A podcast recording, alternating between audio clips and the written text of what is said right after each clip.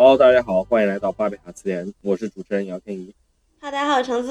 大家好，我是朱熹。今天节目开始前，先诚挚的感谢我们的又一位赞助人面包棍棍哦，谢谢大家在爱发电上长此以往的支持。谢谢。是个法国人是吧？在此提醒大家，如果愿意给我们提供一点点这个经济上的补助，哎，经济上的补助。还行。欢迎来到我们这个节目介绍里的爱发电地址。然后也感谢我们之前所有这些赞助人念过名字的，还有还没来得及念到名字的这些人，对，感谢你们。哎，谢谢大家。This is my breadstick valley. I'll give you more if you have it. And I'll feed you endless love if you eat this endless lunch.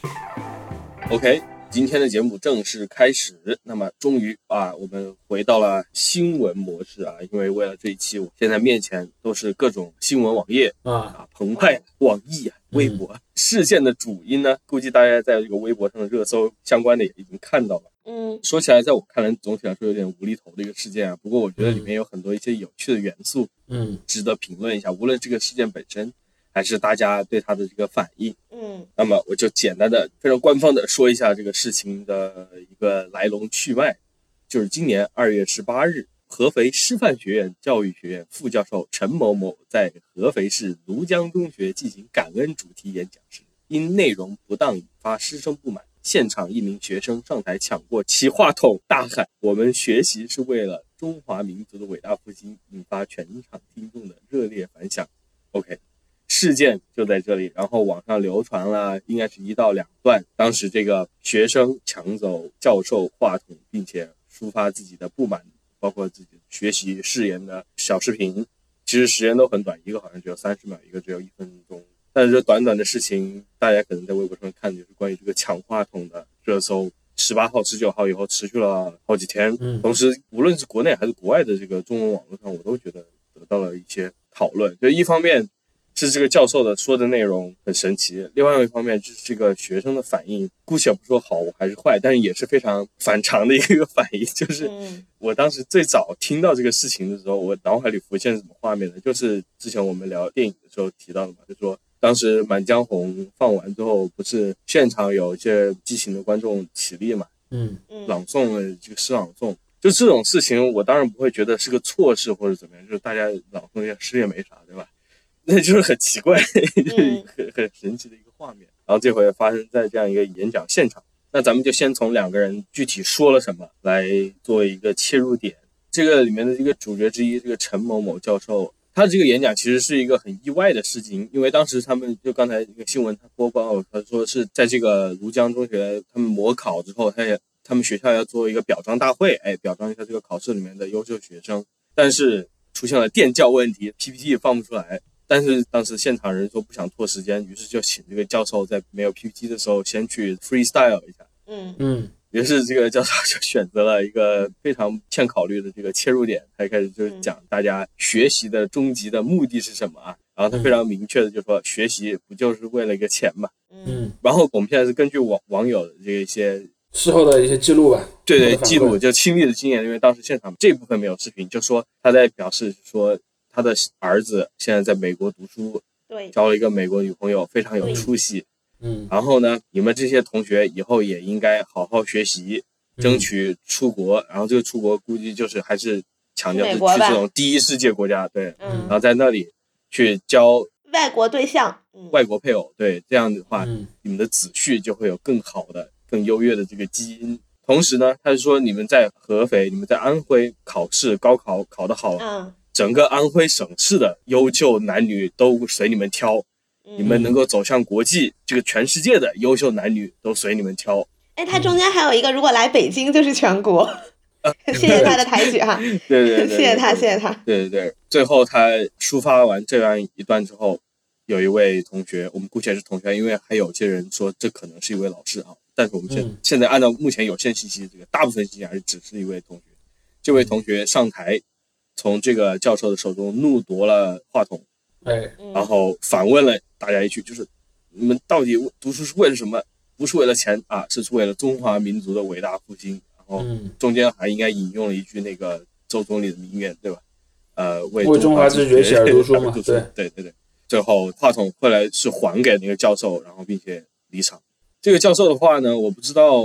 我们的听众啊是有没有听过类似的，但是我感觉我可能从小到大在这种场合，就类似这种场合都听到过有类似想法的表达。因为我觉得这个教授他刚才讲的那些，在我看来，现在看来当然是非常粗俗的一些表达，但是并不少见，并没有我想象说微博的一些反应就把他那个说的那么吓人，并没有大家批判的那么可怕。因为我真的是从小到大成长在很多很多类似的话语里面。我先分享一下我的一个感觉吧，我觉得可以把那个教授的话拆分开。如果他没说最后那个你们去美国讨个美国老婆或者交个美国男朋友，反正总归你找个美国配偶吧，你把这句话摘掉，只留下前面的话，比如说你考出了我们这个县，到了省城，你就能全省的优质对象随你挑；你如果考上了北京，全国的优秀对象随你挑，随你挑。他如果这句话停在这儿，我觉得不会有那么多人去反对他。就是非常典型的做题家的这个对。因为这个事儿是是这样的，我我也回应一下刚才天一说那个问题，就是说你们对这个事儿有没有感觉？其实我在想，我上学那个时候，但可能因为我是在一个 县城里上学，就是不会有一个专门请一个什么励志学讲师来跟你讲这个励志的东西。但是呢，嗯你自己的班上的什么班主任或者科任的老师，会经常性的提到这样的一个东西，对，就是说你你为什么要去接受高中教育？就是你要去考一个好大学，然后考一个好大学，你就会有一个好工作，然后怎么你之后的人生就会过得很顺利。这个其实是一个已经内化在中国的这个教育当中。当然我，我我其实也是好多年后我才发现，就是在有些地方，这个东西会被专门做成一个课，而且还会让学生自己上去喊嘛。我我之前在网上看过一个视频，就是那个什么我要上什么什么大学，就会让每个小孩上去喊。嗯，然后有人就把它做成了一个那种就是金属乐的版本嘛，就是那个一个小孩在那嘶喊，就是那个张小他的一个视频。当时我看那个觉得特别好笑，然后看完之后，因为你知道那个视频网站会给你找类似的视频，我后来就发现有好多这样的东西，就可能这个也是一个所谓的衡水模式的一部分吧。对啊，当然我其实一直有一个看法，就是说中国的这个教育，应该说学校教育吧，因为教育其实很宽泛的词，它指很多东西，在学校教育这个领域里面。它其实有很强的功利属性，当然我不是说别的国家没有功利属性啊，只是说在中国这个东西特别典型的，而且我们会看到，就是呃我们在中国建立的现代教育体制，它的意识形态上其实是和那个至少嗯宋朝以后的这种科举文化是高度耦合的。大家都知道以前有一句话，也是我们我不知道这个话的出处在哪儿，但是反正我记得小时候上学的时候，老师经常说什么“书中自有黄金屋”嘛，嗯，呃书中自有颜如玉。颜如玉，对，对你去看他那个，其实这句话说的是什么？说的是书，他说的书中有的东西是千钟粟是工资，然后黄金屋是钱。当然，千钟粟更多指的是地位了，就地位、钱和女人。这三句话指的是这三样东西。它其实是直接对接于那种科举文化的嘛，因为你考到一定的科举的身份之后呢，你这个身份是可以直接去相当于一张票，你可以去兑换一个官员身份的。所以这个东西就是跟那个，按理说我们现在我们所经受的教育体系跟那个东西应该是完全对立的。嗯，但是我们会看到我们的教师也好，我们身身边的同学也好，甚至有时候你会看到一些比较官方的媒体也好，其实都是在有意无意的引用类似的一个说法的。包括说那个所谓的做题家问题嘛，就所谓做题家心理，我一直其实觉得，但我我经常嘲讽这些自认为做题家的人，但是我还是要说一句公道话，就是说他们成为有这样心理的人的主要责任不在他们自己。而在于他们身边的人老是在拿这个什么书中自有颜黄金屋的这么一个逻辑去给他灌输，然后直到某一天他们发现书中没有黄金屋，或者说书中的那个黄金屋其实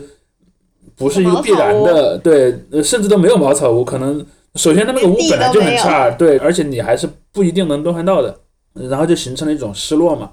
但是这个失失落之后，他可能又不明白应该怎么解决这个问题，可能就只能转过头去怪那些之前给他灌输这个观念的人。所以我其实是在想这么一个逻辑，而这个逻辑它其实一个核心就在于，我也在想着为什么我们的教育沦落到了一个呃要靠这种给你在驴子前面挂萝卜的那种状态，就说明这个教育本身形不成任何的吸引力。嗯，然后呢，这些教育的参与者只能说你能通过这个教育得到一个别的东西，你才能勉强的说服他去坚持下去。注意，这里面一旦到了这个坚持的程度，就说明他已经本身就很糟糕了。所以说我反正就我那个年代看到的情况来说，因为我到现在我都记得，我上高中的我们那个班主任是一个物理老师，他都讲过，我有一个前面某一届可能比我们，因因为班主任是三年换一轮嘛，你们上一届的上一届的谁谁谁，然后呢，他大学毕业之后去了一个什么某个中央部委吧，嗯，他日子过得就很好，然后爸妈在老家也很有地位，然后他那个经济上也很不错。这个故事其实就相当于是天怡说的这个故事的一个低配版本嘛，而且他可能有一个具体的人了，就不再是一个什么一个抽象的概念了，这变成了一个特别常见的一个灌输的模式吧。对。但我不知道，我不知道程程作为北京人会不会听到这种版本的故事。本首都做题家，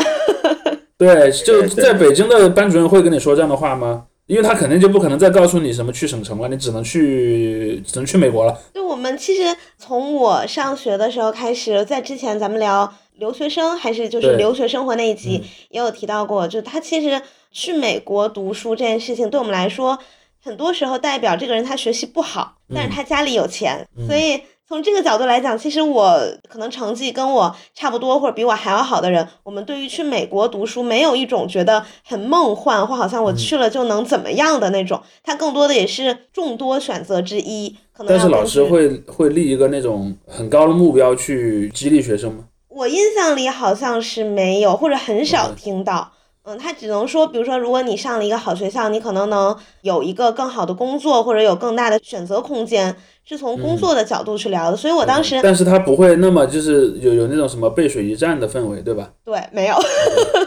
然后我当时看到这个事情的时候又要流泪了。对我当时看到这个新闻，我第一个注意到的词就是他这不是一个感恩的演讲嘛？对，然后我当时因为刚刚就是云玩一个游戏叫《飞跃十三号房》，它是根据杨永信去改编的。呃然后杨永信的电击治疗，它就叫做感恩治疗。然后我当时一看到感恩，我说天哪，这这难道是那种事情？对，然后我后来一听他的演讲的内容什么的，我其实挺讶异的，因为他说了，呃，包括学生后来批评他，也是说觉得他说呃学习是为了赚钱，但其嗯。实他那个教授的话里面只有一两句是说要赚钱，他更嗯。多的是在从这种交配的角度，我觉得这个问题其实要要从言辞本身和言辞所象征的东西来讲，就是说他说的那个什么交配权的扩大，其实是权力的扩大，就是一个泛化的权力扩大。比如说，他并不是说你去了省城，你就真的能够随便的跟一个什么什么人然后谈恋爱，而是说你拥有了更大的权利和地位。就在他眼中，去省城、去首都和去全世界的那种经济或者说政治的中心，是一个明显有梯级的东西。嗯嗯，对，然后你每爬上一级，你就比前一级拥有了更大的权利。然后这里面有一个特别明显的东西，我还想想讲它的意识形态里面包含的一个非常有趣的逻辑，就是感恩。其实刚才程程说到了非常重要的一个点，就是感恩。感恩是感谁的恩？嗯老师不是的，不是吗？还有一个是父母。哦，对对对，行，因为我是想着在模考的这个情是，但是在中国的这个所谓感恩教育，当然当然也有感恩这个老师的部分啊，因为我们都知道，在那个晚期帝国时期，很多家里面供奉的那个，就是如果你是个正统的儒教的知识分子，你在家里面应该供奉的东西是什么？是一个牌子，上面写的“天地君亲师”，对吧？天和地是抽象概念，我们把它拿掉；皇帝呢是一个远的概念，我们也把它拿掉。最后两个其实很直接的，是亲和师。当然，它的逻辑里面亲是比师高的嘛，因为你的父母是直接按照他的观念啊，是直接授予你生命的人，因此他对你拥有一个绝对权利。而老师呢，是一个类似于父母的存在，他他的那个知识层面上是你的父母。所以我想讲的是，在中国的这个教育的这个意识形态当中的一个价值观绑架当中，非常核心的逻辑是孝道。嗯你们不好好学习，对得起你们的父母吗？就是这个话以及它的变体，你会在很多场面当中看到，包括感恩也是这样的。而且越是在经济可能欠发达地区，这个东西扮演的角色可能会越重要。就是说，你家里为了让你上学，其实是承受了经济损失的。嗯这个经济损失是两个层面，一一个层面是你来上学可能要花什么，不一定有学费，但可能有什么杂费，还有那个什么食宿的费用，嗯嗯，而且还有一个最重要的东西是什么？你家里面损失了你打工能赚到的工资。嗯所以说，从上学这个点来讲，就是你的家里一定是承担了一个成本让你去受教育的。因此，你如果不好好学习，你就浪费了你家里的钱。嗯所以这里面是一个感恩，就是感恩你的父母承担了这么多损失让你上学。然后这个观念的绑架，其实其实你也能看到那个古代的那种科举考试当中也是这样的，就是我们看到那个在比较古老的时候，很多时候那个去接受这种私塾教育，往往是你家里的某个长辈，不一定是你父母，可能是你这个家族中的某一个更远的长辈，他留了一个，好比说他留了块土地，这个土地说他每年收到的地租呢，就固定用来让族中的晚辈去上学，这个一定就是说你上学的机会一定是个恩赐来的。一种基金是不是？对，就是一定是你这个家族中的某一个先辈，有可能比较远，也有可能就直接是你的父母，然后给了你这样的一个钱，让你去受教育。因此，你本人不是一个独立的个体，你是你的这个家族的基金所投的一个项目。先背上了债，对，你是背着债上场的，所以说你是一定就不会很轻松。而且也不是为了自己。对，这也是很多为什么这种东亚文化下的这个教育这么令人窒息，它是有这么一个色彩在里头的。嗯，因为这里面有个问题，就是说这它这个教育本身是个很灌输性的、很竞争性的、很残酷的东西。比如说什么，呃，每个月都有一个考试，考试完了有个排名，你在你们这个什么年级里面排多少名，而你这个学校又在你们那个区里面排多少名，在你们那个省里面排多少名，那么大致能估算出你能在多少名，而你这个名次可能又兑换于某一个级别的高校，然后你可能就有对应于那个级别的那个什么未来期所所预期的社会生活中的那个地位。然后你就无时无刻的不处在这样一个竞争的环境当中，而且孩子很小嘛，呃，反正我是感觉至少进了高中这种什么排位是很明显的。当然我知道后来就是我我已经不上学了之后，我看到后来很多什么小学甚至幼儿园都是有排名的。那现在好像不让说这个了。是，但是那些父母们，就是我一些有孩子的那些朋友们，他们都他们心里是有一个至少大概有一个标准的。总有方法搞到这种的。对我家有个孩子，今年什么快三岁了，要上幼儿园了。然后我心中有一个物色的幼儿园的段位等级，我一定要找到某一个段位以上级别的幼儿园。然后呢，我在他他的幼儿园的那个路径后面还给他规划了某某某小学，因为他这个是层层倒推的。对，比如说某某某中学是我们这个省里面最优秀的高中，那么有若干个初中跟他之间是有很强的关联性的。嗯，比如说某某初中的人有百分之五十以上的概率进那个全省最好的高中，那我一定要叫某到那个初中的坑，对吧？那么我又倒推，那哪些小学更容易进入那个初中呢？嗯，然后我又去找那样的小学，所以说这样的话就形成了一个，就是我经常说，就中国的小朋友比较悲哀的一点就在于说，他们在这个维度上根本就不是人，而是那个就是《梦幻西游》里面那个那个宠物，你知道吧？就是《梦幻西游》里面那个你的玩家生的那个孩子，那个孩子不是作为一个人而被生出来的，而是作为一个召唤兽生出来的。你生出来从它生出来的第一下开始就得算，我要给它打多少个技能书，然后吃多少个那个加属性的道具，然后呢，在它第几个小时的时候要带它去哪儿做任务，然后呢，最后你算出来它有一个什么最佳的成长的那个属性，然后如果中间有一步你做错了，对不起，这个孩子可能就相当于是个废品了。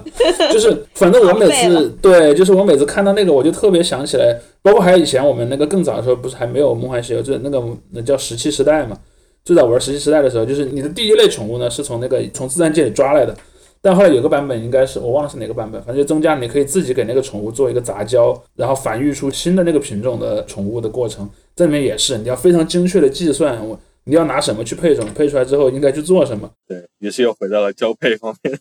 当然，交配只是其中一一点了。我我想说的逻辑是什么呢？就是这个人被非人化了，就是他被他是个产品，他是从一开始就被特别精细的规划了一个成长的路径，而这个东西其实是会让人很不舒服的。正是由于这种不舒服，才导致了学校必须不断的用一些新的洗脑的方法去洗那些学生。就比如说，你要感恩，你要有一个斗志，怎么样？就是放一下煽情的音乐，然后请一个什么奇奇怪怪的那个大学教授来跟你讲你为什么应该那个什么。但是我反而反倒觉得那个教授讲的还挺实诚的，就是确实我我觉得他是有一个把一个很丑陋的背景。很粗暴的说了出来，他确实有一点这个倾向，但是前提是啊，他不要说最后那句，就是你不要说跑到美国去，但我觉得他那个其实他说到美国去都还还都还好嘛，他不要再说去加菲拉，可能就如果是他说了去加菲拉，他好像用了一种类似于。基因杂交这样的用词，就会让整个话显得很难听。对这个事儿也也也挺中国特色的，就是那个所谓的达尔文主义嘛，就是我们去看那个什么清朝后期开始就一直有知识分子这么呼吁嘛，就说我们要去改善那个种族，然后就去多做一些杂交的动作。那其实刚才那个主席说到家长这个问题，因为我嗯。最近就是刚刚跟我爸和我妈这两边儿都有过一些聊天儿，就是嗯。我我个人可能比较特殊的一点是我大概从初中开始有了对自己人生一个很明确的规划，但在在那个之前，确实我的中学，然后包括小学，哎，你看我从人大附小到人大，但我没有上人大附中，这说明什么？说明钱没到位，黑一下人大附中。对，但是你爸妈肯定是有那方面的规划的呀。嗯、我那时候上了人大附的蹲坑班儿，然后实在是不行，就是我没有办法到他那个能进人大附的那个名次，所以最后就等于是哎，所以呃我想好奇一下，那你那个蹲坑班里有多少人后来去了人大附的高中我？们当时是有十个线下班和十个线上班，还有线上班？对，它是按名次排的，就是你最好的前十个班，你可以去去面对面授课，你比较后面的就只能在网上上课，然后只有第一班和第二班反而会选一些人，然后我那个时候是第十班，所以根本就没有可能。哦，你是第二组的第十班还是？我一开始是线下的第十班，就是面对面的第十班，但后来有到 有沦落到网上上课，哦，我知道了，就是还有升降级制度，你降到甲 B 了，好像是一个月排一次。你从甲 A 降到甲 B 了，对对对，不对，你从英超降到英冠了。反正就越来越差，所以后来也就放弃了。但是在那个阶段的，就是哪怕是我这个，我觉得相对来讲算是对人生比较有想法的人，我都嗯没有办法，对吧？就是对人生做一个规划。所以我觉得在那个阶段，其实家长可能用他们能做到的最好的资源去安排一些事情，这个是。也很合理的，然后也确实应该要感谢他们。但是当就是我觉得中国家长很多的一个问题在于，当小孩子有了自我之后，他们会抗拒小孩子的自我。然后摁住他，一定要你走我之前跟你说的那个路。对，然后就比如像我今天我刚才看到微博，看到有一个小孩他练钢琴就练到哭，然后他妈妈也说就是盯他学钢琴很崩溃，然后说就想把钢琴卖了什么的，然后就有很多人说说就中国家长什么时候能消停一点儿。但其实这个问题也是我从小学开始学钢琴，我当时就说好我不要考级，因为我太讨厌考试这件事情了。但是后来因为好像是呃是为了要能报一个老师的钢琴班儿，所以考了一个最低的那个级。但是我身边也有很多学这些乐器的同学，他们其实长到现在二十多岁，快三十岁这个年纪，他们还挺感谢当时家长的那种督促的，因为小孩子可能你遇到一点困难。可能让你不能出去玩，要练一个小时琴，你就会说那那我不要学了。但其实这个时候你坚持下来，可能就会有不一样的收获。所以我觉得这很多东西都是需要一个沟通，但是东亚的很多家长和孩子就缺少这种沟通。哎，等一下，我问一下，你现在还在弹琴吗？没有纯兴趣爱好，所以就不学了。嗯，如果我们再稍微回到刚才这个游戏比喻里面啊，嗯呃，主席在讲那个宠物的时候，我其实在想的是什么？想的是那个 FIFA 和 FM，就是足球啊，经理对这样的游戏。对，你去练你的那个球员，但是那些游戏的这个有趣之处是在于，这个球员经常是练不出来的，对吧？他有一个这个潜在的最高的它有。上限。是有概率的，是有概率的，就是是包括我说的那些游戏里面，有些它可能也是有概率的，就是说你即便按照那个最完美的攻略去练，也有可能练不成那个完全满属性的那个那个角色的。而体育游戏里面这样的随机的，他反而都不太在乎你说你怎么练，他就是你能成就能成。机，它有一个那个什么对 FM 里面不是有那个什么潜力的那个等级嘛？最上面的等级是有随机潜力的。对对，当然这对这又会进入到另一种固化形式，就说，哎，这个球员练不出来了，卖了吧，换一个下一个来。对对，然后然后像我，我可能就会开个挂，然后看一下那个后台刷出来哪个新呃的 对。高潜力球员，我再去买几个。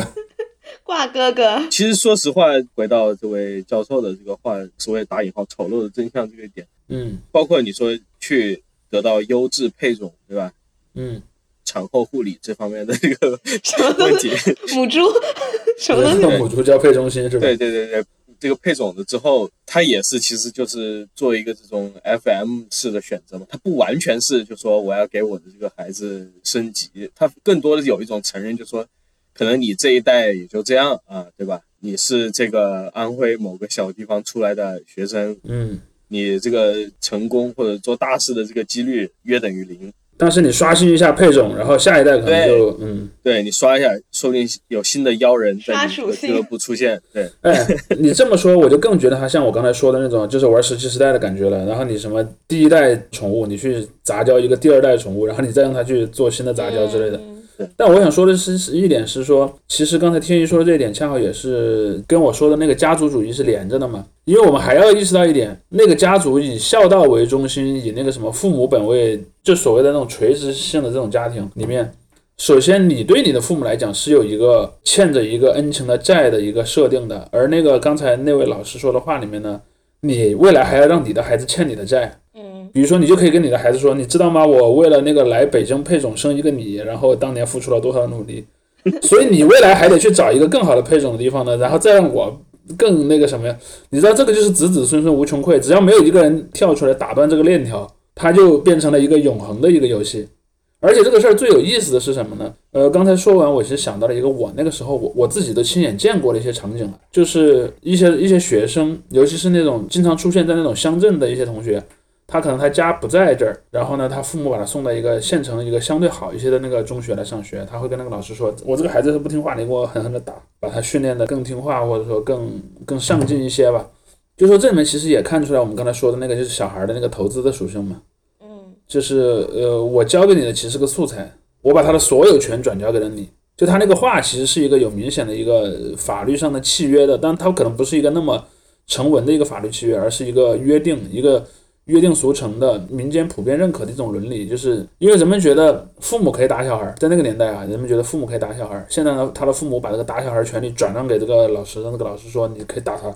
但是现在我不知道还能不能接受这么做。我觉得现在好像观念比那个时候变了一些。嗯但是这种行为本身其实它代表着一种价值观，嗯对，所以从这一点上出发的话，我其实同意有一种观点，就是说童年也好，或者说父母和子女之间这种感情的层面也好，它其实是一个很就历史很短的一个东西，它不是生来就这样的。嗯，就是从那个古代人来讲，他们生孩子其实就是个投资。然后呢，可能比如说这个孩子长大了，他能够去干活儿，或者说可能在我晚年能够侍奉我，然后可能在我死后还能给我侍奉我的那个宗庙之类的。嗯因为我前阵在看一些关于女性主义的书，他们经常在讲说什么，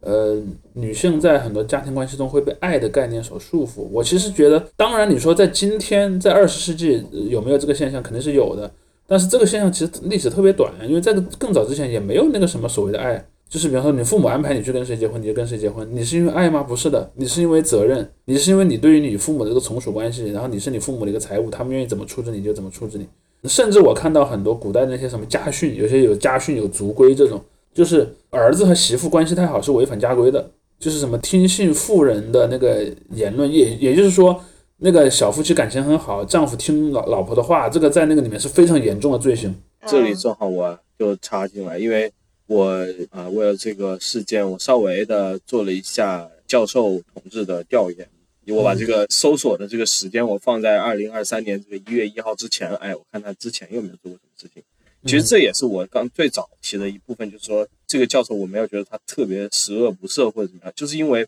你看那个人的履历，他一个做了这么多年，他从一三年我看到都开始做类似的演讲，然后不仅仅是对学生，他很多是对教师的演讲，就是什么这种教师培训，教你什么高考带班老师如何带学生这样的一些讲座，他经常就是在安徽省内的各个学校，其实庐江中学他去了好多次，就是他经常在那里做客去演讲，然后也不仅仅是给学生。我感觉这样的老师，我一是就是认识过很多，二就是刚才回到主席提到的那个，就是这个老师他之前有一段时间，我还在网上看到，就别人有些老师他估计是听了这种讲座，他不得不他要写一些报告嘛，他就也把这些笔记就放在了网上，其中有一部分就是说陈教授啊，他就教各位老师如何培养自己的品德，一方面是这个什么家庭观啊、事业观怎么样。当时那个人引用了一句，就是说家庭里面男人要看重事业，女人要保证跟这个父母的关系有一定的距离，这就刚才主席说的这种。其实就是这种传统观念，我如果就是粗暴的说这种传统观念，或者儒家这种观念，刚才主席提到那种系统性的一个子女从属这种观念，他真的是感觉贯穿在，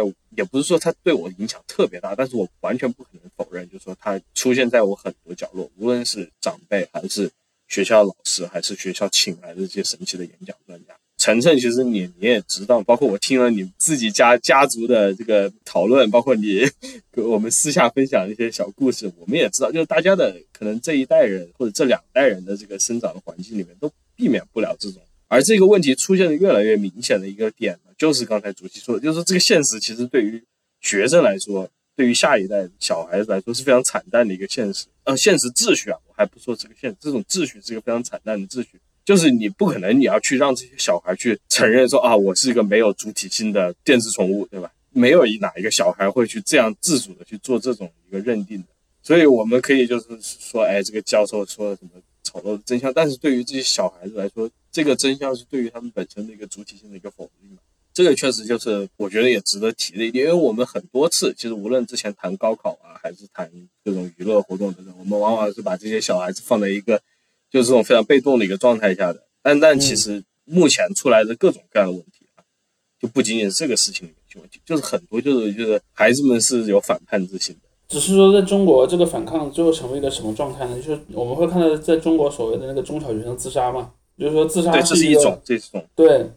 我只能说，在中国这个似乎成为了最，就从某种程度上讲最合理的一种一种选项嘛。这也是说，为什么在中国的神话里面会有哪哪吒这样的故事？你看，削骨还父，削削肉还母。我觉得大家在这个这种功利的，或者这种，我觉得是从这种家族责任制引申到现代的一种新的一种功利主义，它也仍然受这个束缚。就是包括提到这个出国这一点，因为晨晨刚才提到的那个出国，哎，并不是说像一个怎么走上人上人的这样一个阶梯，但是就是在我那时候，我们要出国那个时候，有很多人他很明确就说我出国是为了一个更好的经济收益，对，因为就是你想想因为那个时候留学生数量比较小嘛，然后你说你回国能找的工作可能比在国内上学多一些嘛。对，零九一零年的时候，你看零八年刚开完奥运啊，整个这个所谓的这种开放态势也是非常积极的，而且还有一点就是像互联网那个时候，真正在美国开始有一个发展，就比如说你像 Facebook、谷歌那些公司，真的也是在那个时候做大的。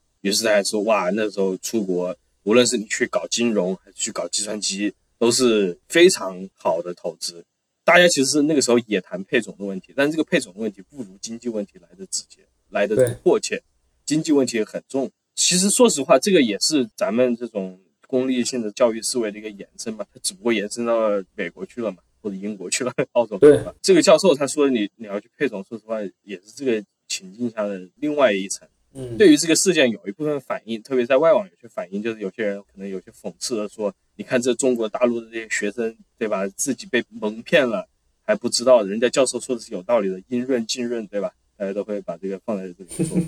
但是这个阴润浸润到头来也是一个非常做题家的一个想法，至少在这个语境下，它也是一个没有主体性的一个思想，它也不是说我为了去学习，或者说我为了去提升自我而去做一个什么事情。这边其实有个问题，就是你出去，因为他那个我们我们先把他说的那个呃离开这件事儿的国境这个因素放开，还是像我刚才讲的，如果我们如果不考虑是一个要出到别的国家的问题，他其实一开始讲的那个问题是，首先他确实主张给你更多的选择权嘛，就是说你去到，比如说啊你去了省城，但如果你还是喜欢你在小县城的女朋友，你还是可以跟她在一起，只是说你你拥有了选择省城女朋友的权利，他可能是想这么讲。但其实这一点本身也就说明了，他在他的那个逻辑里面，就繁殖是一个特别重要的事儿。也就是说，他你的学习不是为了知识本身，而是为了知识能兑换到的东西。这个东西也是中国的教育制度最大的一个呃一个问题。甚至都不是知识兑换，就是文凭兑换的。那对，没有应该这么讲，在他看来，知识是兑换文凭，文凭去兑换那个呃工作社会地位。甚至我认为知识兑换文凭都是不成立的，因为他对对也不人家很难讲的是什么知识，说白了是个应试技巧。里面的知识含量其实非常低的，但是呢，他这套的东西其实是绝大多数中国人真实的想法，就是那个那个老师说的话，而且他的确也能给很多学生造成很大的激励。而中国的很多学生对这个东西的不满，并不是不满于这个制度本身，而是不满于这个制度它没有被落实。我觉得这里面分两层，我同意一部分，因为我们之前谈论做题家，包括高考那些时候也是，就是有一部分人他确实就是有一种落差嘛，他觉得这个规则并不公平嘛，最后他读到大学，他走了他应该走的那条路，受了他应该受的那些苦，但是结果却没换到他想换的东西嘛？对对对，没没有这个市场，他这是一部分，但是还有一部分，我就说这些还没有走到这个路上的这些学生，就比如说现场的观众啊，我们现在终于可以回到这个话题中的第二部分，就是学生这个反应，就是我刚才提到，就是这个反叛的一部分。这部分的反叛，它不是像那种有做题家的反叛，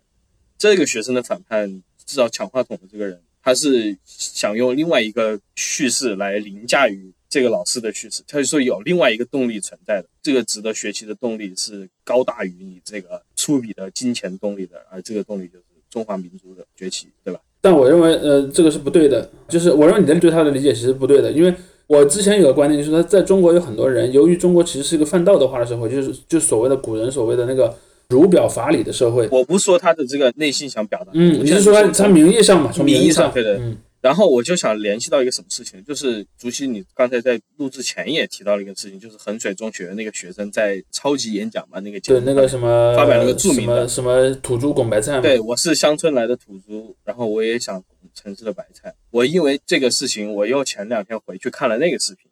我看那个视频，我就觉得哇，那个学生真的是呃很冤的，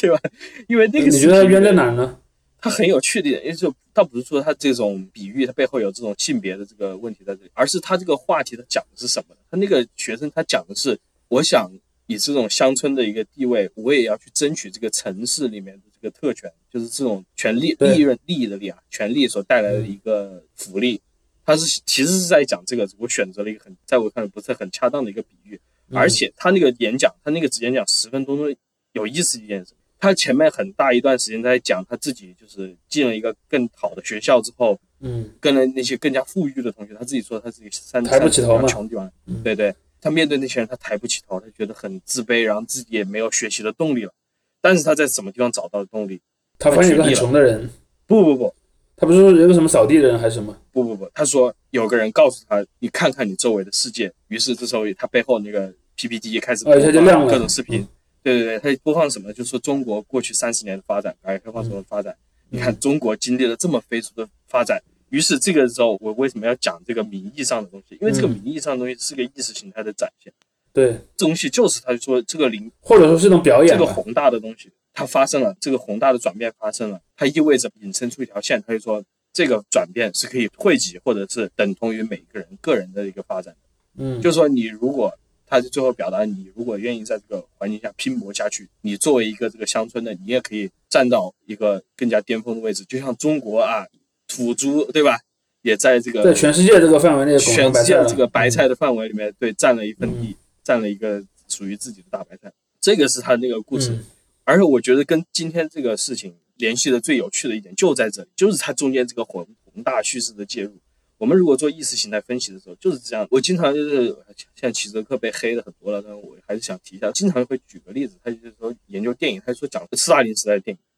但是斯大林时代的电影，他经常就是主角说话，他中间会插入一个，比如说呃领袖来接见了，或者一个斯大林的画像在那里，就是说这些人人之间的人际关系都要通过这个领袖来这个就跟姜昆以前的那个相声一样嘛。那个进进到店里去买东西，先要背一句最高指示哎，不背就就不能说话。但是在这个状态下，我倒不是说这个中华民族崛起是个领袖叙事，啊，但是它确实是一个更加我知道复杂的、更加抽象的一个叙事。对对对，嗯这时候我我也不说这个学生他这个真正想表达的什么，因为我觉得他其实没有办法描述自己想表达的。他在这个地方，第一，他一上台，那个学生抢走那个教授的话筒，然后嗯还真的用手指的那个教授。这时候大家可能会说那种批斗的场面，呃，指着教授说你心里只知道钱。然后戏剧性的一幕发生了，他问底下在听的其他学生听众，他说：“我们读书是为了什么？”这时候很多小孩子他们都在起哄，因为大家就开始笑了。嗯嗯大家就回应说钱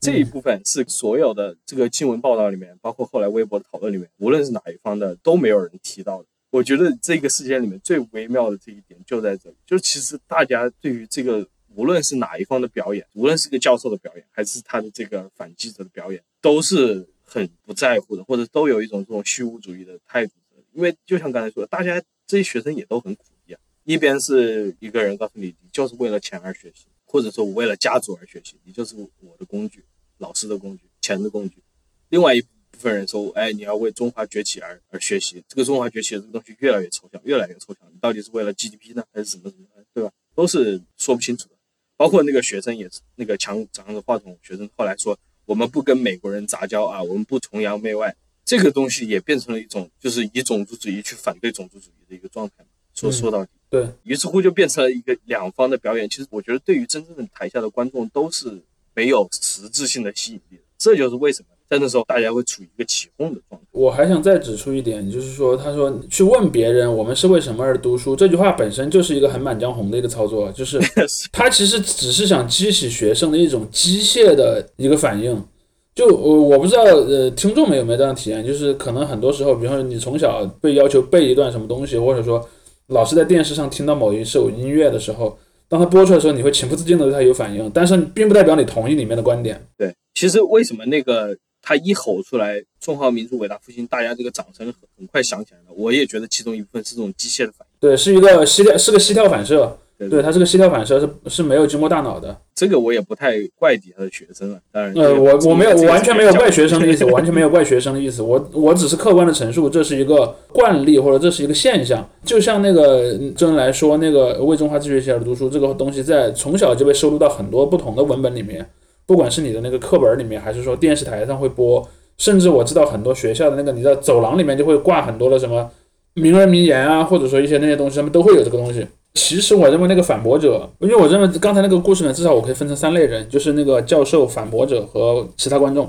反驳者反驳的并不是你你这种所谓的呃，我称之为做题家主义的思想，他只是反对你把这个做题家思想和血缘上的这个呃和外国人联合这件事儿联系在一起，他根本就不反对别的。所以你看他为什么专门要强调我们不崇洋媚外，我们不和外国人搞杂交？那问题来了，你作为一个安徽人，你去和北京人搞杂交，难道就合理了吗？你这个东西的边界在哪儿？那我还是想说，他首先还是以否定的一个前的。我知道，我明白你的意思，我知道，我知道你的意思。我是说，那个不是他真实想说的话，那个是他在掩饰自己想说什么。这也是我刚才为什么要提中国是一个儒表法理的国家所带来的问题。儒表就导致人们说话必然要给我说的话套上一个道德的外壳，因为儒教是一个道德主义的一个逻辑，而法理是什么呢？我其实内心深处是非常达尔文主义，是非常那个弱肉强食的。但是我要把我内心深处弱肉强食，或者说这种我对别人那种敌意呢，我一定要把它包装在一个道德的壳里面。也就是说，刚才我们说的那个人的话里面，什么是壳，什么是核？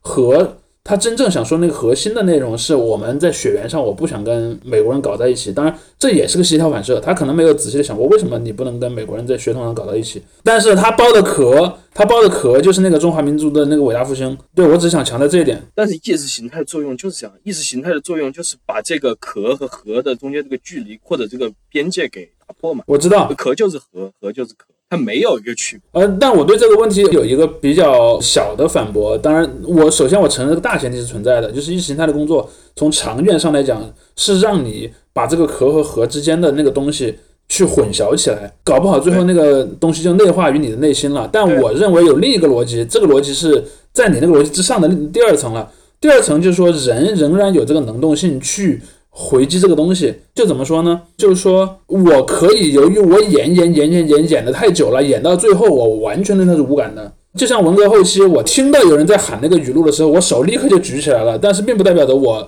的那个语录里面的那个内容被内化到我的内心了。但我不是说一定不会，我也不是说一定会，我只是说这里面有一个非常宽广的一个一个空间。有些人他可能能够完全抗拒这个东西，最后我只是嘴在动，然后我脑子完全没有动。有些人可能是嘴和脑子一起动，有些人可能是介于两者之间的。我暂且不用文革的这种情境下，我觉得文革的是个比较另外有一种特殊的这个机制在这里，就是说我们改革开放之后，或者是九十年代以后的这样一个情境下生长起来的人，一方面有这种就是说灌输性的东西来告诉你，啊、你要在什么时候做什么反应，你从小听国歌，你要怎么样，有怎么样的一些情感，这是一方面。还有一方面其实是就我就刚才提到，就是说它不仅仅说是一个爱国主义的这个反应或者怎么样，而确实它是我为什么一直觉得就是说。至少在这个案例上面，我的主观判断是认为我这个人是没有一个清晰的核的，因为他的一切都被我觉得还是挺明显的。意识形态给吞没了。他在什么节点上选择了打断别人？就是如果你说你真的在意的是这个事儿是为钱是太自私了，你早就应该打断他了。你不应该等到他说要跟美国人交配的时候，你才去打断他。你一从一开始就应该打断他。而且，如果你要打断他，你的逻辑是你真的是在意这个什么，或者说你的核没有那么清晰的话，你后面就不会单独点那句话。但他也不是这个时候打断他的，他是在这个教授之后再说了是一下之后再打断他的。但他他当然也不是立即的反应。我我想讲的重点就是说，我认为他在这里面这个血统种族主义是他非常核心的一个论述，这个是很清晰的，没有一个什么中间的那个过渡地带。点明了，它不存在一个掩饰嘛，对吧？他点明对了，它只不过都是同一个层，其实都是平行的，钱是一方面，交配不，我认为他说钱那个方面不是他真实想说的，就是当然这是我个人的观点。我我希望如果那个人他后来呃有什么说法，他可以自己到网上来跟人说。但是从我的观察来讲，他跟钱没有一毛钱关系。OK OK，当然，这还涉及到另一个问题，就是说血缘种族主义这件事儿在中国变得很严重，这个其实也不是一开始就有的，就是它也是一个后来逐渐去建构的过程。我其实特别想知道，程程作为一个女生，你怎么看这个问题？就是说，嗯，假定啊，就是不管另一个人是男的还是女的，他找的那个对象是来自别的种族，呃，然后你会觉得这是个特别大的问题吗？我很多朋友，因为他们都移民美国了，他们的对象都是外国啊人，就是你那些学习不好的朋友是吧 就就没有我这么好吧？可能。好，因为我其实觉得，如果你纯说我们像那个教授说的，你读书是为了赚钱也好，为了找到更好的对象也好，我觉得这是其中一点，就是我们找对象或者钱或者地位或者这些，它可能是我们能达到的一个结果，但它不一定是目的。那这个学习的目的可能每个人都不一样，那可能有人他就是为了中华崛起而读书。因为我当时听到那个上台那个学生说了话之后，我就想到我初中的时候有两个男生，用现在的话说应该是那种军事宅吧，他们会研究二战或者是对打仗时候的一些船啊、军舰的型号，然后的威力什么的，他们还会去模拟一些战事这样。嗯，有一个中午，他们两个就照常也出去聊，然后聊完回来呢，就两个人都眼眶红红的。然后其中一个人就是跟我关系稍微好一点，我就问他说怎么了？就其实是是是是怀这种八卦的心态啦，就是你们两个台湾问题非常不是我我我我们当时一直觉得他们两个是你知道，就是那哦哦哦，明白了。就非常腐，因为那个时候正在流行腐嘛。啊！然后我就问他说：“怎么你们两个是吵架了吗？还是什么的？是告白被拒绝了还是什么的？”然后他当时他都说不出话，就是那个抽泣的样子。然后我说怎么？然后他就在我的手上写下了两个字。其实当时我听到也觉得有点像什么诸葛亮和周瑜呢？不是，就是我当时听的也觉得蛮好笑。我相信我 我如果说出他写的两个字是什么，你们肯定也也都会觉得很好笑。他写下中国，对，没错。他当时真的就是觉得我们当时可能在打仗的时候太弱了，然后就是也很惨，然后他通过对一些其他国家的军事力量的研究，可能就更绝望，或者反正就是他有很多很复杂的情绪。那我觉得如果是就是以他的那种情感来讲，他你说他为了中华崛起，为了中华民族伟大复兴而读书，我觉得这是一个会有这样的人存在的。但是当你把他的目的和结果倒置，尤尤其是那个老师是个教授，他的话语权是比学生要高的。嗯，当他告诉学生说对，就是当他告诉学生说你们要为了钱，要为了地位和女人和美国大妞去读书的时候美国大妞还是对，那就是会有一些人有压力很大。他是混血，他不太算美国大妞，就是有一些这种情绪上的，我觉得可能会听得不太舒服，也是很正常的事情。但是你说他上台去抢话筒这个行为会不会过于激烈，那又是另外一个层次的事情了。我稍微评论一下抢话筒本身的事情啊，因为很多人也就这个问题、这个行为本身来做一个小辩论，就说啊，你怎么样都不应该阻止别人的言论自由怎么的。我倒不说这些，我就说抢话筒当然不是一个最优解啊。我我这里想体现的是中国的学生们，包括这个成年人也都是，我觉得非常借鉴了国外这个体育文化的一点，就是大家都懂得怎么虚人，对吧？在国外看球看多的人都懂得怎么虚，意思是不是？你在怎么台下起哄，这个我觉得国内的这个发展不是很行啊。估计一些忠实球迷还是可以做到的，但是普通人估计都不知道。我像我都不知道怎么吹口哨。你可以直接呃这样，就是那个什么相声那种，对对对，听相声的时候，吁，对，像像这种这种环境，对于很多人其实是比较陌生的。我觉得这个文化还是可以发扬光大一下，至少不用上去嗯直接跟人家抢话筒了。这个，但我就是那种会直接拿走话筒的人，坦率的说，对嗯，但是对于很多社恐的人来说，对吧？嗯你的虚人家其实就已经达到效果了。OK，这个 抢话筒这个单个的行为，我的观点就到这。我我们先把刚才那个性别的问题往后放一放，我们先还是先先说到这个抢话筒的逻辑上来讲。首先，我觉得我其实前面说也说了嘛，儒教伦理下面讲天地君亲师，但其实对日常的一般人的生活，主要是亲和师这两个概念在起作用，而师又是以一种模拟亲的一个方法来存在的。其实我们会会看在儒儒教的伦理里面。就比方说，你父亲说你，你是不能回嘴的；你父亲打你，你也是不能还手的；你父亲就算说的是错的，你也要接受他。这是那种所谓的孝道嘛。然后呢，师道其实那个我不知道现在人们还用不用那个词，就师道尊严。嗯，就是以前是很多人是会用这个词的，意思就是说有的有的，包括这次事件的一些那个反应，我好像看到有些人在在对在用这个词。我想说的重点就是说，有一部分人认为教师是有某种不被打断的特权的，呃但我是不认可这个特权的。当然，我也认可直接直接拿话筒是不是个很好的方案，那个另说。但是呢，你绝对不能从根源上否定其他人去反驳他的那个观点，但反驳的观点对不对，那又是另外一个问题了。但是你不能从根源上否定反驳的权利的存在。就像我以前上学的时候，我就会做这样的事儿，我觉得那那个老师讲的不对，但不是价值观上不对，是事实上不对，就那个题讲错了，他那个思思路是错的，我可能会阻止他。所以我觉得说，最后如果你是从师道尊严的那个维度去给那个教师辩护的话，其实你也走入了一种用一个错儿去为另一个错儿辩护的一个逻辑里面去。嗯更何况那个打断的人好像也疑似是个教师，我不知道。现在有人在说他其实不是个学生，是个教师，但是我们姑且还是认为他是个学生吧。但是我认为不管他那另一个人是谁，他也应该保留一个类似的权利。但我觉得其实最好的是大家来辩论一下，嗯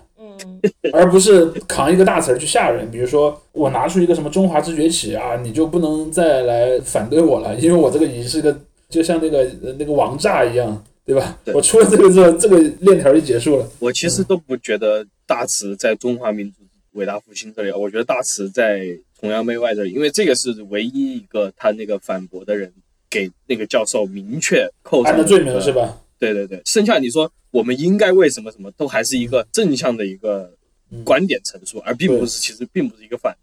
而且我还想指出一点，就是刚刚陈文琪讲的一个现象嘛，就是有些人他搞不好真的认为自己是为了某个事业，而不是为了一个具体自己的那个呃，就是世俗上的那个成就在学习。我认为那种人肯定是有的，但我认为这种人的比例肯定是非常低的。嗯，就像你去看那个，就一个嘛，对我们之前也我们之前也讲过嘛，就是那个最近这些年很多人都去抱怨所谓的天坑专业嘛，然后我记得在我上学的时候，抱怨的天坑专业也有了，那个时候已经开始有人抱怨天坑专业了，但那个时候抱怨天坑专业的范围还很小，一般就是那种什么很基础学科，然后呢，你出去找工作可能不太能找到能赚比较多钱的工作的那那样的一些，包括一些文科类的专业也会被说是比较坑。然后后来可能就越来越多了，什么生化环材，什么那个土木工程，呃，什么那个各种各样的东西就就变多了嘛。这个过程就你会看到说这样的一个抱怨取得了如此广泛的认可，你就能知道，至少大部分的人在这个问题上他不是一个有有着一个什么样的理想去做的，而且那些理想它其实还是有一个最低的一个标准嘛，就是你还是得有一个温饱，人们认为能够 对小康，不光是温饱，我我我觉得不光是温饱和小康，就是它不仅仅是一个经济上还有地位上，对地位上的东西，我觉得地位上的东西非常重要。这也是我昨天在看上野千鹤子的一本书里面，他我觉得他讲到了这个问题，但他那本书他的重点不是在这个，他没有展开论述，他就是说，他说孩子变成了父母的奢侈品，他想说的点就是在这，也就是我呼应我前面说的那个问题，就是说你的父母在看我家的孩子进了什么某个中央部委，你家的孩子在一个什么私企里面当职员，搞不好那个私企职员赚的钱是比那个中央部委的公务员要多得多的。但是可能前面那家人觉得后面那家人地位没有自己高，这就是一个社会资本嘛。就是你在使用你的孩子作为一个道具的时候，你是在用它同时创造经济资本和社会资本，而社会资本是一个相当重要的因素。对于这些人自己来讲，也有一个社会资本，就所谓同辈压力嘛。我们其实聊这期节目之前，上周还发生另一个事儿，就是那个所谓的那个什么北大三姐妹的那个和上野啊，对话的那个事儿。好无语呀、那个事儿里面，他当然我不去去做太多的讨论啊，我只想说一点，就是你明显能看到那个主持人，就是那个全西西，他是有一种很强的、很在意别人怎么看自己的问题。因此，他说，比如说我到了某个年段，我在事业上要取得某种成功，或者我一定要考上某个级别的学校，我一定要进一个特别有名的企业，然后我一定要在某个年段要结婚，要有孩子。他为什么会这么做？你看他自己说的逻辑是什么？我无法接受我身边的人去评断我，就是我无法接受我身边的这些什么长辈啊，或者是亲友去去说我没有做好一个事儿。这个其实就是说，这个压力被他自己内化了。但，这个压力的源头是他父母需要社会资本，而他父母通过这种孝道的呃那个意识形态和这种价值观，把这个东西摁摁在了他的头上。然后久了之后，他自己也就认为我其实内心深处我就需要这个东西，所以他就焦虑了。焦虑之后呢，又觉得我是不是又做错了？哎，那我应该是找一个谁，找一个那个比较有知识、比较有地位的人来认可一下，然后我是不是做对了？所以这个其实就也是一种很常见的一种心理。嗯，就关于这个上野千鹤子教授来这个 B 站巡回啊巡回演出，还没结束呢。对对对，我们出版社还会和他有合作。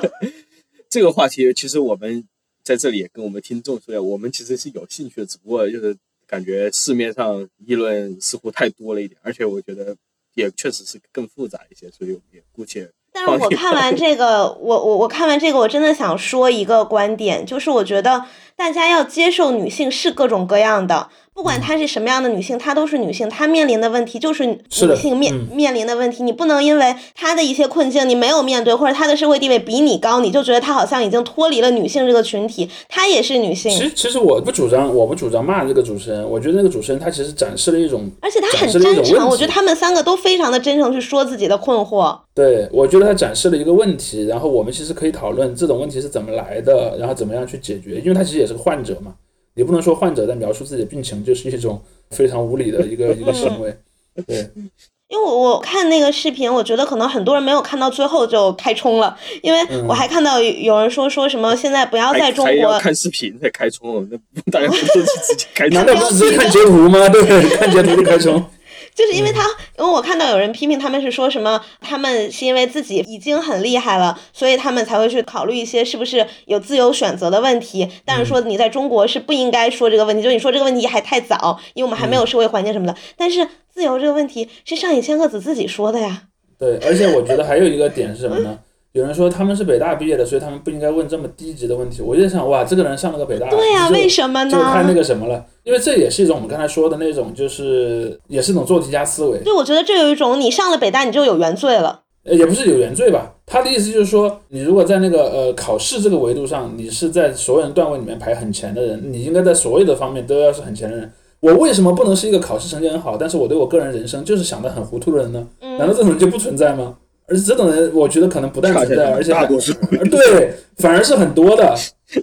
对，就是你你你就变成了你在某一个方面强，你就必须所有方面就强，这恰好是一种非常深重的歧视，我是觉得。嗯，就是我呃，嗯当然可能有些人觉得我是因为可能很很多情况和他们相似，虽然我没有结婚哈，所以我能理解他们。那也那也恰恰说明他们有一定的代表性，他们代表了一部分的女性，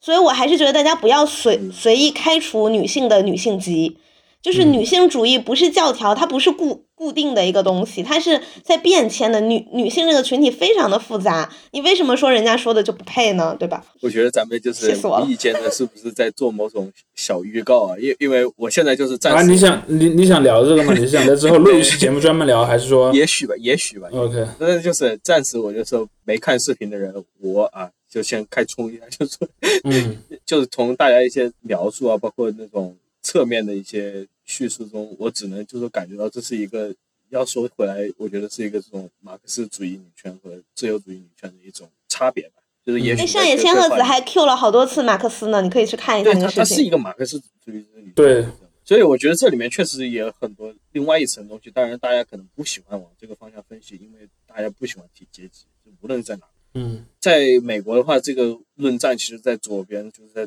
左翼的这个空间里面是啊已经是千年论战了，所以咱们也就现在不说了。但就是至少我觉得那个论战，上野千鹤子那个论战，好歹还是相对于这个抢话筒的这个论战，可能要更触及到一些更加实际的问题。我觉得那个目前的就是演说家教授和激情的同学，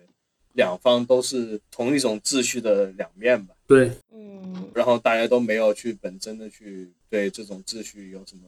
实质的这个思考。那个教授他说的一些话，他没有得到类似的成功，他是不会表达这些观点，说明这个规对，这里面其实还有一个代际的问题。是的，对他是尝过某些甜头，包括他用自己的儿子做做例子啊，姑且我们的网友说的，传说中这个儿子作为例子等等，包括他谈论这种城市的什么。其实很身边就像刚才主席说的，代际就是很多老一辈的人，他们也会跟你说，就说啊，你读书了，对吧？这做题家老调重弹，你读到北京，确实，哎，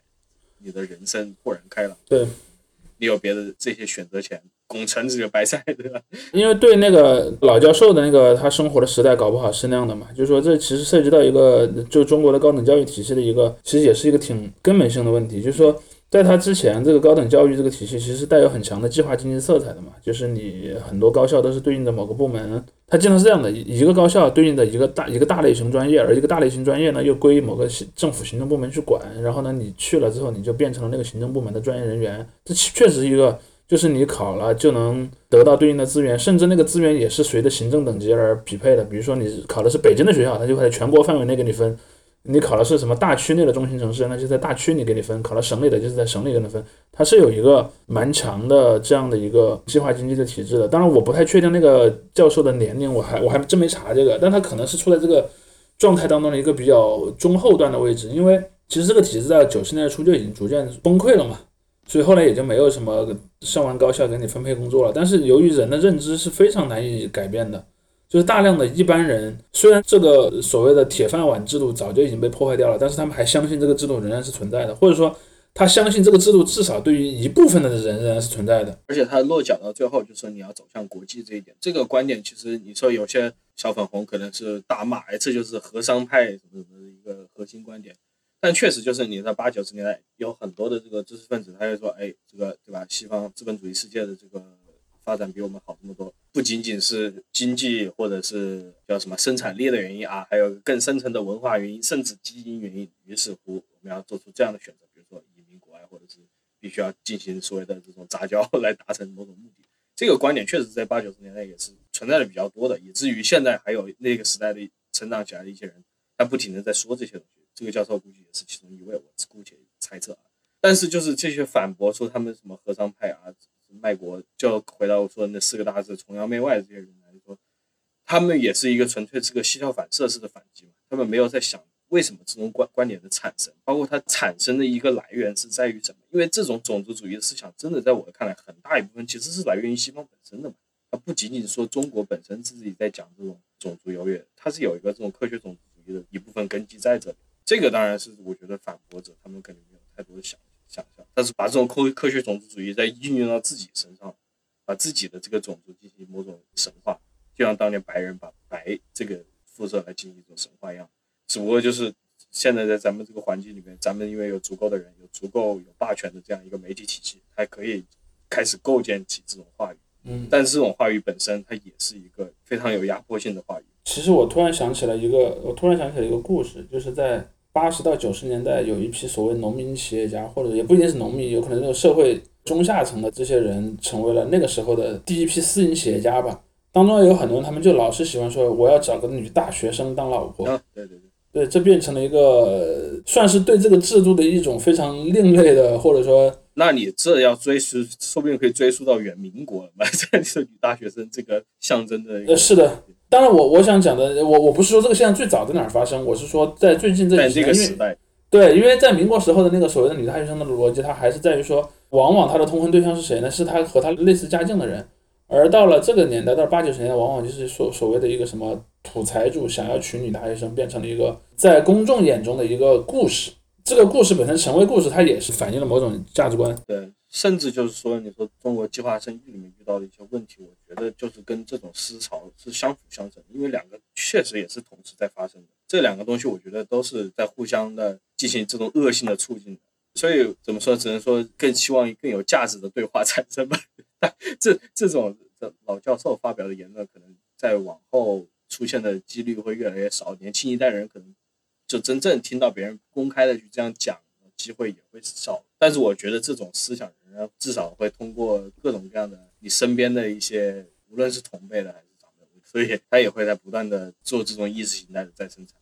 我觉得他崇洋媚外的点有点儿，就是在于他根深蒂固的认为美国各方面都比中国好。他就有默认的，就说你说的白人的，或者是他甚至好像有些地方说，就美国的各个人种的嗯基因都是强于，但是就是说这个东西真的就非常科学种族。嗯当然，这些人他没有一个对于这个的反思啊。说实话，就是我科学种族主义这个点对于他们来说是没有太大的作用，就他们没有办法认识到这个种族的一个社会构建。你要说话题远的话，这个我觉得对中国真的确实很远。以目前的这个状态、言论环境的话，大家根本没有到谈这种种族的社会构建性的这个地步，大家连自己构建自己种族这个过程其实都还没有完成。它不像西方世界，我觉得这西方世界你从文艺复兴之后到现在五六百年，满打满算你这么长时间，它构建出来一个比较牢固的这样一个白人的存在。而且我觉得中国目前的这种，其实中国人的构建并没有太稳固。说实话嗯，你说华夏民族的感觉吗？嗯，对，华夏民族是这个中国人的一个大的框架下的一部分。对我也不说这个构建是不是好或坏，正不正确，这都不是我谈，但它确实是在一个构建中的一个进程中的一个项目。嗯，一个被制造的叙事嘛。对，嗯嗯，然后这个叙事它也还是在挑战一些别的叙事，一些更加宏观的一些叙事，于是就出现了一些很混乱的状态，就出现了就是说既有一种自豪感，它又一方面它有一种自卑感，它就是两极限拉扯。这个我们之前也其实有些话题里面聊到嗯关于一些人他有一种极度的自卑和极度自大，呃，相辅相成。嗯，他我是觉得咱们今天聊了这么多，包括他们自己的这个言论是不是对的，或者什么他叫什么主义，他有没有什么过？我觉得这些事情在这个问题，就是他之所以会被发酵，我我个人感觉的问题在于这个教授以这种观念公开的去教导学生，甚至是去规定学生，你们要为了这个去学习，而他的这些目的。首先不是所有学生都是是这个目的，而且他这个目的本身的论述也是有问题的，所以再加上他的用词非常的刺耳，所以就会导致，其实我觉得他他挨骂也是活该了。你要这样说再深层次的话，我还想讽刺一下，借用人家一些自媒体的标题嘛，这个教授是立场问题还是底线问题，对吧？哦，我看到那个营销号了，对对对，是营销号。其实你说真正的你要往深挖，你可以往这个方面挖，但确实我觉得这个问题不出在这两个人身上，远远轮不到归咎于这两个人身上去抓这样一个典型，这太太浪费时间了。那如果那个教授他就是为了要娶美国媳妇儿，他好好学习，我觉得这也无可厚非啊。但就是刚才说的，他教别人的问题，那就来了嘛。他作为一个公众人物的话，他以个人的，他以老师的身份和地位和话语权去宣扬一些，嗯，是，而且我回到就是最开头说的，就是他只是一个普通、非常普通的一个典型。就是有时候大家看一些小道消息，谁谁谁某著名公众人物说出一些出格话语，这也看了不少。我觉得这些人总该比这个人要值得批评吧。也不知道那个老师现在下场如何哈，下场就是应该用下场，用结果。被嗯他们大学处分了，因我不知道，就是反正说他们官网除名了，然后应该还没有开除，但就是处分了。嗯，那那他去美国找他儿子就好了 他实现了等呀。着等着儿子赶快跟你女美国女朋友结婚，是吧？对呀、然后生个拐领，就是我儿子先变美国人，然后我也在变美国人。这也确实是一条路线嘛。他梦想实现了就好，他开心就好。好好多这个中国家长还不这样指望的，把小孩送出去结婚，小孩结婚了他也成嗯，国籍一个，去哄抬美国的房价吧。我真的希望大家想润的都润，让让北京房价降下来。谢谢大家。那你不用想，润着人家的房子继续在北京，你贱卖给我，贱卖给我，可以。人家还贱卖的。我说了，这润子人房子都在北京，唉，好多、哎也不一定，好多人。嗯，对，只是没完全润是吧？是我有一个朋友前前几天还刚买房了，他买的就是一个马上要润的人的房。可以，都润，去哄抬别的地方的房价吧。北京也不会降下来，不用想。住在你家的小，我如果有朝一最后又日，最后又落在了买房这个话题。我如果有朝一日在北京买了一个大别野，我请所有咱们的的听友来玩，好不好？哇，这一言既出 是吧？咱现在将近两万人，对吧？所以大家赶紧要润的先润，帮我把房价降下来。哦，我还以为你说这什么，咱们有两万位听众，没人众筹简直够你们。不够，每人一百块哪够啊？每人一千还差不多。行，哎，等一下，两万，算了算了算了，那不能别不能说这种野话。你看你现在就是落到那个教授的田地了，能把这话说出来。一会儿就会有听众上来抢你的话筒了。抢抢抢，太好了，谢谢大家。是谁抢走了我的麦克风？是不是？啊，可以一会儿用这个做那个对对对。开头的音乐。哎呀，抄袭，嗯，嗯，那今天节目就先到这里。先到这儿，哎，拜拜。拜拜。是